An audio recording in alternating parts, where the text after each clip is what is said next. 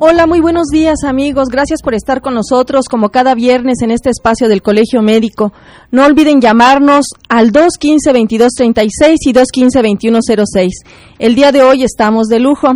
Nos acompaña el doctor Alberto Fernando Mejía Damián. Gracias, doctor Mejía, por estar aquí con nosotros. Gracias, Irma. El doctor Alberto Mejía Damián es médico cirujano de la Facultad de Medicina de la gloriosa Universidad Autónoma del Estado de México. Hizo la especialidad de cirugía general en el IMSS, ha ocupado diversos cargos directivos tanto en el ISTE como en la Secretaría de Salubridad y en el IMSS. Actualmente es el jefe de prestaciones médicas de la misma institución en la delegación Querétaro. Ha sido profesor de cirugía en la Facultad de Medicina de la Universidad Autónoma de Querétaro, asesor de investigación en la Universidad de Guanajuato. Yo creo que hasta aquí le dejamos, ¿no, Beto? sí, pues realmente eh, para mí es un orgullo el que estés, el que estés aquí con nosotros compartiendo. Habitualmente nos damos, no nos damos cuenta de qué logros se han tenido. Yo sí quisiera, este programa pretende crear esa cultura de la prevención. Y qué mejor que alguien que dirige el, Instituto Mexicano del Seguro Social desde el punto de vista médico, que compartas con nosotros qué se ha tenido que hacer para, para tener logros y que nos des a conocer qué impactos a la salud de nuestro estado en particular se han tenido con todo este trabajo que se ha hecho, doctor Mejía. Gracias, Irma. Bueno, en principio agradezco mucho la invitación. Eh, la doctora Quintanilla habla bien de mí porque somos buenos amigos desde hace muchos años, compañeros de la Facultad de Medicina no hace mucho, eh, eh, en esa gloriosa universidad, por supuesto. Y bueno, qué, qué bueno que se interesen por este tipo de temas. El tema de la prevención creo que hoy es algo eh, que todos los sistemas de salud están trabajando en ellos, particularmente los sistemas de seguridad social eh, en, cualquier parte del mundo. Es claro que la necesidad de trabajar en la prevención en serio es un reto mayúsculo en estos tiempos, de modo que de no hacerlo, eh, tendríamos serios problemas para enfrentar los retos de la asistencia o del daño a la salud, como de hecho los estamos teniendo. Claro. Hay una gran preocupación en todo, en todo el mundo por ello. Y por supuesto, nuestra institución no puede ser ajena a ello. Eh, todo el mundo sabemos que el Instituto Mexicano de Seguro Social a nivel nacional es la, la institución proveedora de salud más grande del país. Así es. En Querétaro incluso es un poco mayor que lo que representa en el país. En, en, Querétaro estamos cerca del 57% de la población total del estado es amparada por los servicios que prestamos en, el Seguro Social. De ahí que todavía el reto es, es un poco mayor claro. que el que nos hemos propuesto a nivel nacional. Eh, hace algunos años, particularmente por ahí del 2000, empezamos a trabajar en una modificación de los esquemas de prevención. El instituto tenía alrededor de 49 programas preventivos, con diversos enfoques. Todo un reto, ¿eh? Enorme.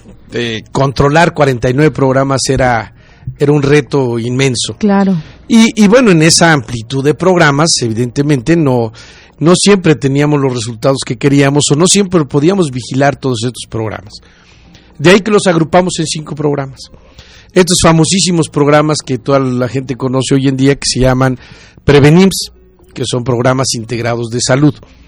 Y, su mismo nombre implica lo que nosotros pretendemos. Estos programas integrados de salud son programas que integran una serie de acciones para mejorar y, y, mantener la salud de los derechohabientes o en caso de que incluso ellos ya tengan algún daño, puedan estar en mejores condiciones de mantener eh, o de evitar complicaciones como puede ser la diabetes, que, que, hoy sabemos que la pandemia y, el gran reto de la salud en el, mundo. Entonces, tener una mejor calidad de vida, que a final de cuentas es lo que pretendemos todos, ¿verdad? Tener una calidad de vida. Si voy a vivir cinco años más, que sea con calidad. Entonces tenemos que tener esas acciones. Sí, creo que esa es la, la, la gran... Eh, eh, yo diría el reto que tenemos, ¿no? Claro. Eh, toda la gente dice, mira, yo quiero vivir, aunque sea 50 años, pero vivirlos bien. Claro. Bueno, la buena noticia es que hoy podemos vivir más tiempo y bien. Creo que ahora tenemos que estar diferenciando también esta parte. Tenemos que diferenciar muy bien cuántos años vivimos y con qué calidad de vida los vivimos. Eh, como yo te expresaba en alguna charla que tuvimos por ahí de pasillo, que fue el motivo de esta entrevista. Claro, claro que sí. Te decía que eh, a mí me alienta mucho las cifras que tenemos, lo que ha venido representando para la salud de nuestros derechohabientes en Querétaro, todo este conjunto de, de, estrategias y, de programas, bueno, es un solo programa, es Prevenims, pero estos cinco grupos etarios. Estos cinco grupos que tienen que ver con el niño, el adolescente, la mujer, el hombre y el adulto mayor, tanto hombre como mujer, agruparon esos 49 grandes programas que te hablaba y los sintetizamos en ellos. Y nos dedicamos a hacer tiros de precisión. Por ejemplo, en el niño, que es algo que nos preocupaba mucho. Quizás no toda la gente lo sabe, pero alrededor del 30% de los niños padece de anemia o padecía de anemia. Y como tú sabes, y, es bueno que la gente lo sepa, es que la anemia es uno de los factores que determina la limitación del desarrollo neurológico en los niños, sobre todo en el primer año de vida. Así es.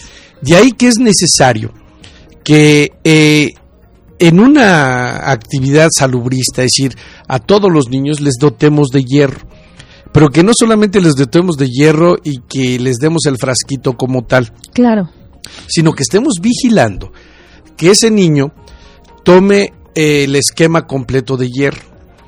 En los, en los prematuros todavía esto sea, es, más importante. Esto es una muestra. Entonces, si nosotros garantizamos que los niños, todos los niños menores de un año, tomen su suplemento de hierro, y en los lactantes de igual modo, en los prematuros, perdón, eh, y desde antes de nacer, doctor, y desde antes de nacer a la mujer embarazada se le está dando el ácido fólico, el hierro. El propio hierro, así es. Entonces nosotros, aunque esto mejora la, nutrición de la mamá, pero no, no necesariamente los niños tienen esa misma condición, de ahí que nosotros hacemos un, un elemento que es para los niños, el, el darles hierro. Con esto nosotros demostramos en una encuesta nacional que se viene haciendo desde hace seis años que del 30% de los niños que padecían anemia, con esta estrategia hemos venido disminuyéndola, de modo tal que hoy un poco menos de la mitad de ellos la padece. Quiere decir entonces que hay un que, que este tipo de acciones, aunque no lo vemos, porque ese es el problema. Claro. Eh, no lo vemos, son niños que tienen menos riesgo de tener limitaciones en, sus aspectos cognitivos, en sus aspectos intelectuales. Y así podría yo enumerar diferentes, diferentes estrategias, tanto para el adolescente como para la mujer, para el hombre o para los adultos mayores. Sí, adelante, adelante. Este, ahora, nosotros sabemos que, que, todas estas acciones, ¿cómo las vamos a medir? ¿Cómo, cómo sabemos si, si, vamos bien o vamos mal? Claro. ¿Cómo identificar si todo esto que hemos venido diciendo, que la gente cuide su salud, que les vacunamos, que les damos una serie de recomendaciones alimenticias, de ejercicio en las diferentes ¿Qué impactos tiene? ¿Cómo, ¿Cómo se da uno cuenta? ¿Cómo te has dado uno muy grueso es que no son datos míos, son, son, son, datos que se pueden obtener en diferentes sistemas de información del propio IMSS, incluso algunos, en el que, por ejemplo, la población derechohabiente del Seguro Social en Querétaro tiene un año más de, expectativa de vida que lo que tiene todo el sistema del Seguro Social. hombre, qué barbaridad, es un muy dato, un dato muy alentador, increíble, y para lograrlo, qué trabajo, ¿eh? ¿eh? Eso a nosotros nos alienta mucho, es decir, quiere decir que estamos en el camino correcto. Quiere decir que todas estas acciones en realidad están siendo útiles y están reflejando eh, eh, el impacto. Lo que tú decías hace rato, ahora los tenemos que medir si este año en qué condiciones de vida lo estamos logrando, si son mejores condiciones físicas que le permitan a la gente valerse más por sí mismo. Otro dato importante que nosotros hemos venido viendo es, tú hablabas ya de, un tema que es fundamental en Querétaro, creo que es una corresponsabilidad de todos. Eh, la, la salud de la mujer embarazada. Así es. Hoy sabemos que la mujer embarazada en Querétaro tenía un riesgo muy alto de padecer, de tener complicaciones durante su embarazo e incluso fallecer. La tasa era muy alta. Nosotros andábamos en tasas que iban por arriba del 50, es decir, 50 de cada 100 mil mujeres embarazadas tenían riesgo de morir. No, hombre, elevadísimo, elevadísimo. Así es. ¿Y actualmente cómo está este rubro? Afortunadamente estamos en menos de 25. Nosotros esperamos terminar este año con una tasa de 25. Todavía es alta. Claro. Eh, todavía es alta, pero directamente por nosotros, desde hace más de un año no tenemos ninguna muerte materna. ¿Qué acciones se han estado tomando para este logro? Son varias. La primera, evidentemente, buscar convencer a la mujer embarazada que desde el principio acuda con su médico familiar y con la enfermera materno-infantil, que es una enfermera muy especializada de parte del Seguro Social, claro. que atiende aspectos educativos, higiénicos, que tiene que tener durante el embarazo y, los primeros días de o lo que nosotros llamamos puerperio, ¿no? los siguientes días del parto. Claro. Eh, eh, entonces, si nosotros estamos vigilando que la mujer tenga su presión arterial normal, que no tenga infecciones de las vías urinarias, que no tenga infecciones de sus genitales, etcétera. Todo esto va a hacer que su embarazo, tanto para ella como para su bebé, sea en mejores condiciones.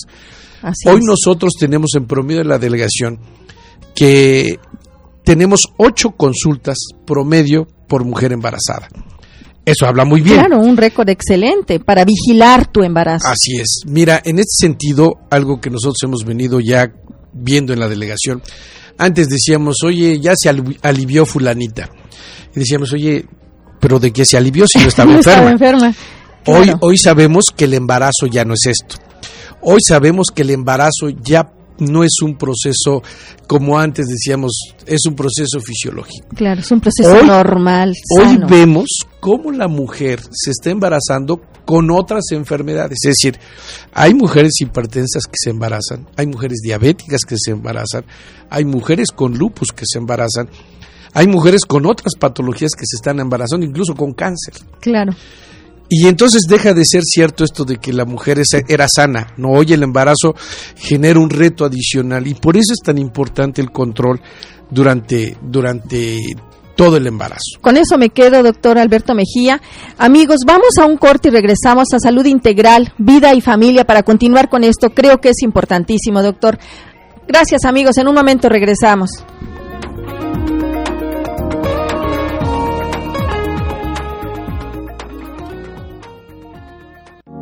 La importancia que requiere tu salud. Sigue escuchando Salud Integral, Vida y Familia. Viernes de 9.30 a 10. Un programa con compromiso social.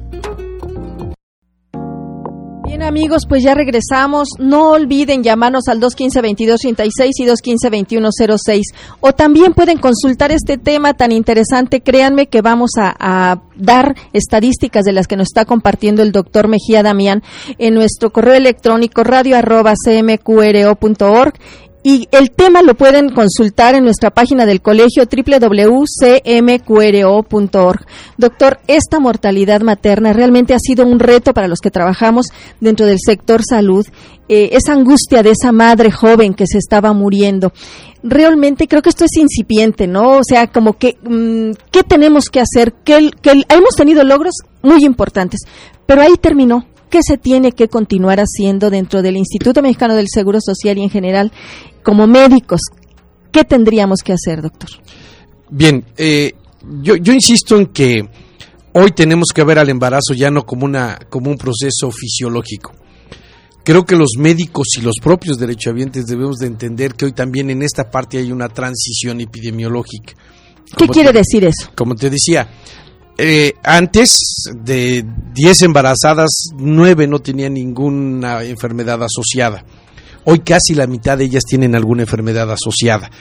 Entonces tenemos que ser mucho más puntuales los médicos y los propios derechohabientes en el control. Tenemos que ser muy exigentes en la toma de presión arterial, en ver si se les hinchan las piernas, en, en hacerse sus exámenes prenatales que son muy importantes para ver lo que tú decías de la anemia, etcétera. Esto es lo que realmente ha venido a cambiar este panorama tan terrible que teníamos hace algunos años en muerte materna y en muerte perinatal. claro, o sea, la muerte de los niños. Correcto. No solamente se ponían en riesgo la vida de la, de la mamá, sino también del niño. Claro. En este sentido, también con estas cosas que hemos logrado hacer, el equipamiento que se ha logrado hacer en el, en el en la unidad de neonatos, la mucho mejor atención que estamos dando en la unidad de tococirugía, etcétera, ha permitido también disminuir esta mortalidad. Hoy la delegación tiene una mortalidad perinatal de 7.2, alrededor de 7.2 y, esperamos cerrar un poco menos con ello. Estos ya son estándares de países que realmente están muy metidos en los aspectos de salud. De modo tal que, así como te digo del programa del niño y de la mujer, eh, en el adolescente también hay cosas interesantes que tenemos y que tenemos que trabajar todavía mucho. Así es. Mira, eh, en los adolescentes es eh, muy preocupante que siete de cada diez de nuestros adolescentes ya acusan de obesidad o de sobrepeso. Siete de cada diez. Claro.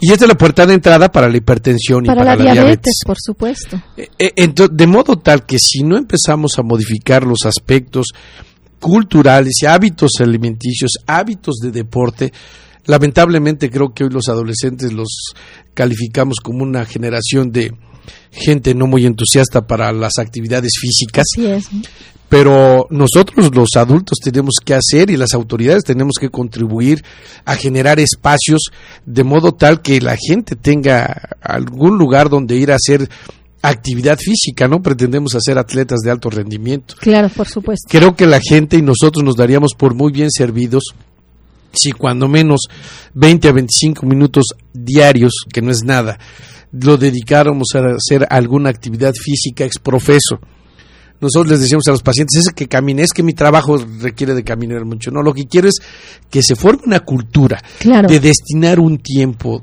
todos los días, de manera cotidiana, y de ser posible hasta en familia, para hacer actividad física durante esos minutos. Esa es una parte. Otra parte que nos preocupa mucho de los adolescentes es toda esta también pandemia que tenemos sobre la transmisión sexual de enfermedades.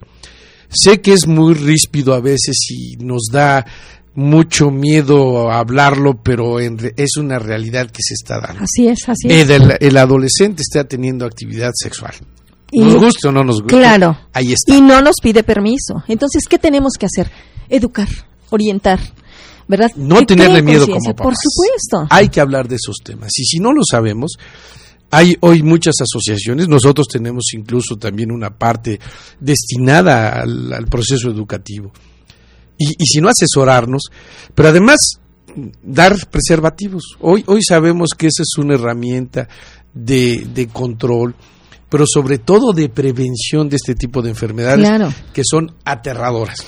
Y podemos hablar desde adquirir un virus del papiloma humano, que, está en relación con un riesgo elevadísimo de cáncer cervicuterino, pero que desde la, desde la adolescencia lo pudieron haber adquirido y posteriormente, años posteriores, pueden estarlo transmitiendo. Crear esa conciencia. otras enfermedades de transmisión sexual, embarazos no deseados, que modifica, modifica la vida de estos adolescentes, les cambia por completo la vida. Entonces yo creo que aquí es todo un trabajo el que tenemos que enfocar hacia este sector de la población también, porque van a ser nuestros futuros eh, adultos, ¿verdad? Entonces, ¿cómo estamos incidiendo nosotros como sector salud en este, en este otro aspecto? Doctor, nos llega una pregunta.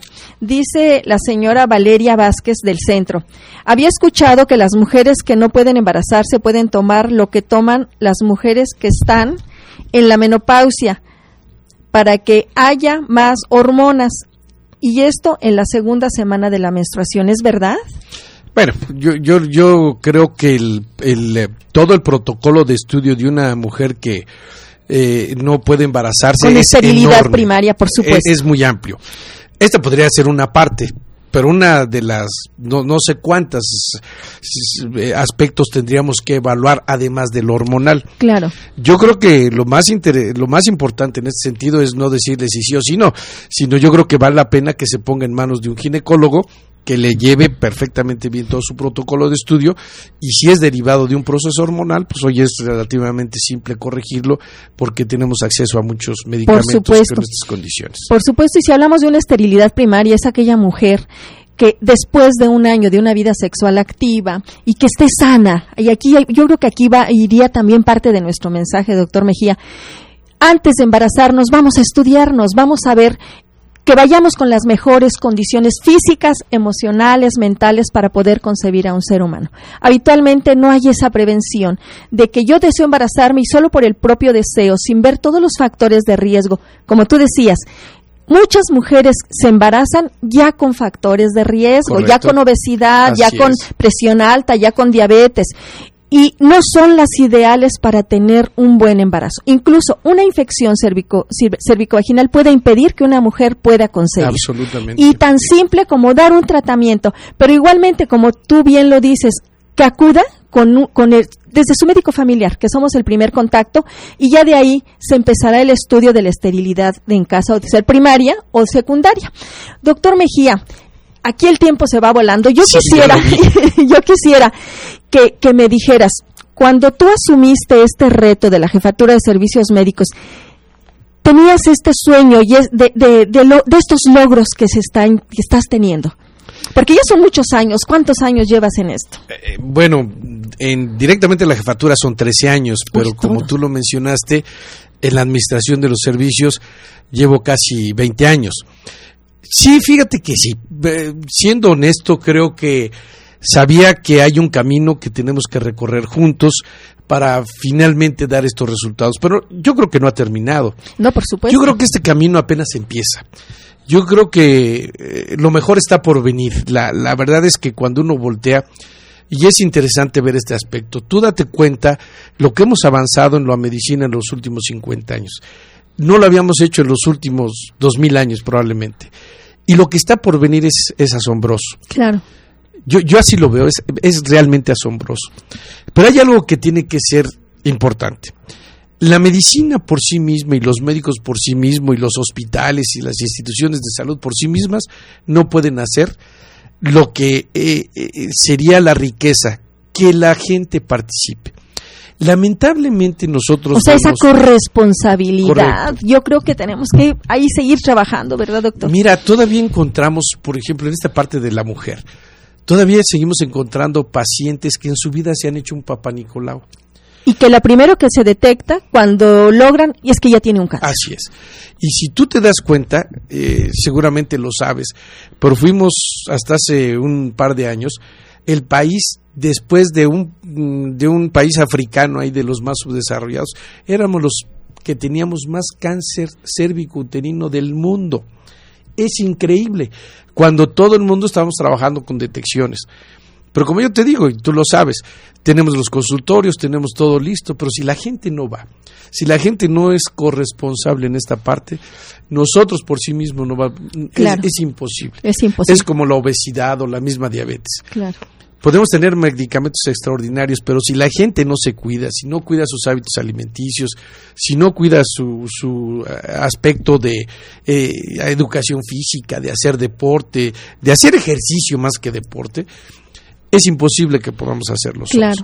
¿Contra qué has tenido que luchar, doctor Alberto Mejía, para estos logros? ¿Qué has tenido que sacrificar incluso o contra qué has tenido que ir remando?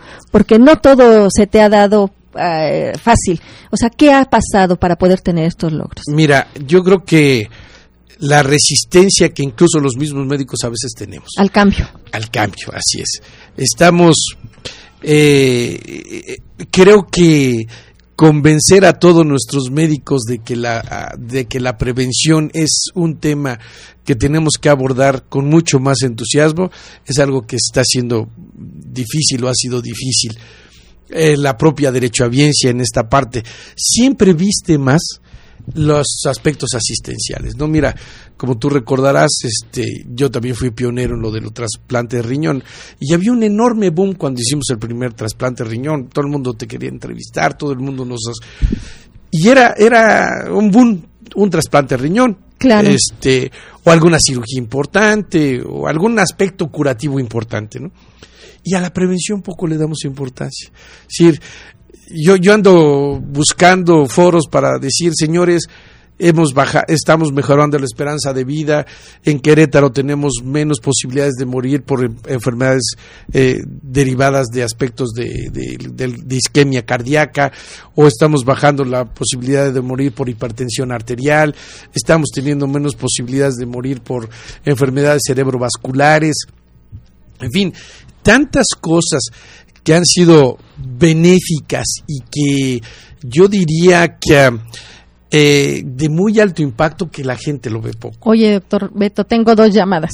Una de ellas, pues te felicitan y ahí de paso me felicitan a mí, pero yo ah, creo que es por, por, es por este, esta entrevista interesante. Y dice que ojalá y nuestro programa sea de una hora. Bueno, pues ahí está, ahí está. una señora nos pregunta, fuera de esto, este, y sabiendo que estás tú aquí, dice que la señora Irma Morales, que tiene 36 años y sin duda, este, dice que el Seguro Social siempre ha ayudado, pero que tiene una duda grande, que ha acudido a hacerse el Papa Nicolau al Instituto Mexicano del Seguro Social y que no le hacen el examen para saber si tiene virus del papiloma humano. ¿Qué puede hacer para que le hagan este examen? Ahorita no lo tenemos como un examen eh, rutinario. Ahorita estamos haciendo solamente lo citológico. Eh, y esto obedece a diferentes razones lo que yo le puedo decir a la señora es que si su médico considera que se requiere de ese examen en lo particular para ella en lo personal por alguna situación, pueden pedirlo. Pero no lo estamos haciendo como el cérvico uterino o la, o la mastografía eh, eh, como una medida de tipo de salud pública. Es eh, en lo particular el médico si lo decide. Y aparte, el Papa Nicolau nos puede determinar en algún momento y ya de ahí nosotros canalizarlo a la clínica de displasias, donde posteriormente se puede se puede hacer la colposcopía o, o ver qué se qué se está haciendo. Y, y ya va va para para allá el, el que se haga rutinario esto, doctor. Seguramente sí. Eh, esto también tiene que ver con aspectos que necesariamente tenemos que hablar, que son los económicos. Podríamos hacer algunas cosas más, sin embargo el costo de, de, de, hacerlo a medida de salud pública es tan alto que no, no, no se permitiría.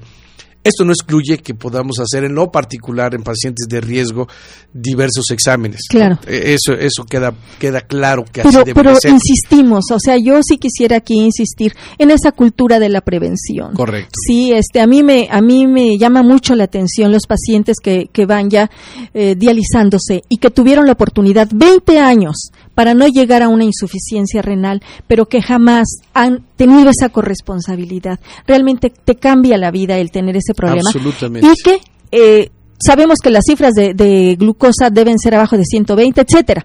El médico está insistiendo, pero la gente no quiere asumir esa parte que le toca y llega después de 15, 20 años a tener insuficiencia renal, a tener los problemas y las complicaciones que sabemos propias. Y insistimos, este programa, como todo, sí, sí, adelante. Eh, revisábamos, por ejemplo, lo del servicio de urgencias, que tú sabes que también es una gran preocupación por supuesto. ese servicio. Y, y, tenemos datos que son impresionantes. Hoy el 60% de la demanda del servicio de urgencias está dado por pacientes con alguna complicación de la insuficiencia renal de la que hablas. Sí, claro. Que es complicaciones de diabetes. A mí me gustaría mucho, doctor, y aquí quiero comprometerte ante los micrófonos de hablar de este tema. Tú hablaste ya de trasplantes, ¿qué pasó en Querétaro? Tú hablaste ahorita también del tema de los insuficientes renales. Creo, y quiero hacer énfasis en que cuando se comete algún error, eh, salen todos los medios. Pero todos aquellos logros como esto que nos estás compartiendo difícilmente son reconocidos. Hay algo dentro de la, dentro de la orientación familiar que se llama paternidad positiva. Y es esa necesidad del reconocimiento, pero no nada más para el ego, sino para estímulo de decir, ¿sabes qué estamos haciendo? Y estamos haciéndolo bien. Nos falta mucho, es cierto. Eh, tenemos errores también, pero también el recurso no alcanza para resolver todos los problemas que pudimos haber resuelto desde antes. Yo aquí te, quiero comprometer nuevamente, te digo, para que nos acompañes y veamos y veamos este este otro aspecto, ¿no? Que conozcan qué se hace y qué podemos seguir haciendo. Doctor, se nos termina el tiempo. Yo te quisiera pedir nada más como conclusión y, dentro de, este, de esta personalidad que tú representas dentro de los servicios médicos en el IMSS, ¿qué consejo le darías hacia nuestra población para, para seguir con estos logros que por supuesto no hemos terminado de enumerar, pero que son muchos para, para su salud? Creo que es muy simple. Ya lo he mencionado entre líneas en un par de ocasiones, pero creo que la, la parte fundamental es ser corresponsables de lo que hacemos nosotros y que los pacientes también nos ayuden y viceversa. Creo que es una corresponsabilidad la salud, la atención, etcétera, la calidad incluso los propios servicios, una corresponsabilidad. Esa es la invitación más uh, seria y formal que podría establecer. Muchísimas gracias, doctor Alberto Mejía. Como siempre, amigos, se nos va el tiempo. Muchas gracias por estar aquí con nosotros, por compartir esto con nosotros. Amigos, en un segundo, Aloa, no me cortes rápido nuestra reflexión. El hombre no busca ser un líder, se convierte en líder por la calidad de sus acciones y la integridad de sus intentos. Nadie vendrá a rescatarte. Tú eres el mago, tu futuro está en tus manos. Solo necesitas comenzar, ahora. Entonces, ¿qué tienes que hacer? Comenzar a tener un sueño, luchar por él, tener confianza en ti mismo. Nada aparece por casualidad. Es saber cambiar a tiempo, es volver a empezar, es reconocer los logros que se tienen, es reconocer que nos equivocamos y pedir perdón es reconocer que detrás de cada acierto puede haber varios fracasos. Es no rendirse jamás. Esto es largo, amigos. Pueden consultarlo en nuestra página. Por hoy es todo. Gracias a los que hacen posible este programa. Gracias por acompañarnos y nos vemos primero Dios en una semana en esta su estación amiga XJX 1250 de AM. Feliz fin de semana.